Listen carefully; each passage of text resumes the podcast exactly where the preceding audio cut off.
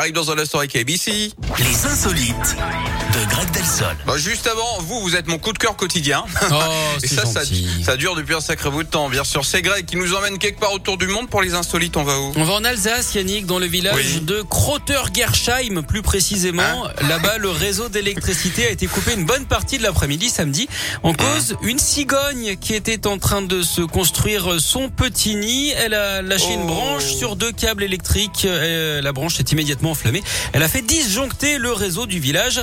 Inutile hein, de l'interroger si on l'accuse généralement l'oiseau nid pour euh, réparer des câbles électriques. En tout cas, mieux vaut ne pas avoir les mains mouettes. La commune voisine a également été touchée hein, puisque le coiffeur local n'avait plus de courant non plus. Il devait avoir très peur hein, que la situation soit permanente. Bref, tout est rentré dans l'ordre trois heures plus tard.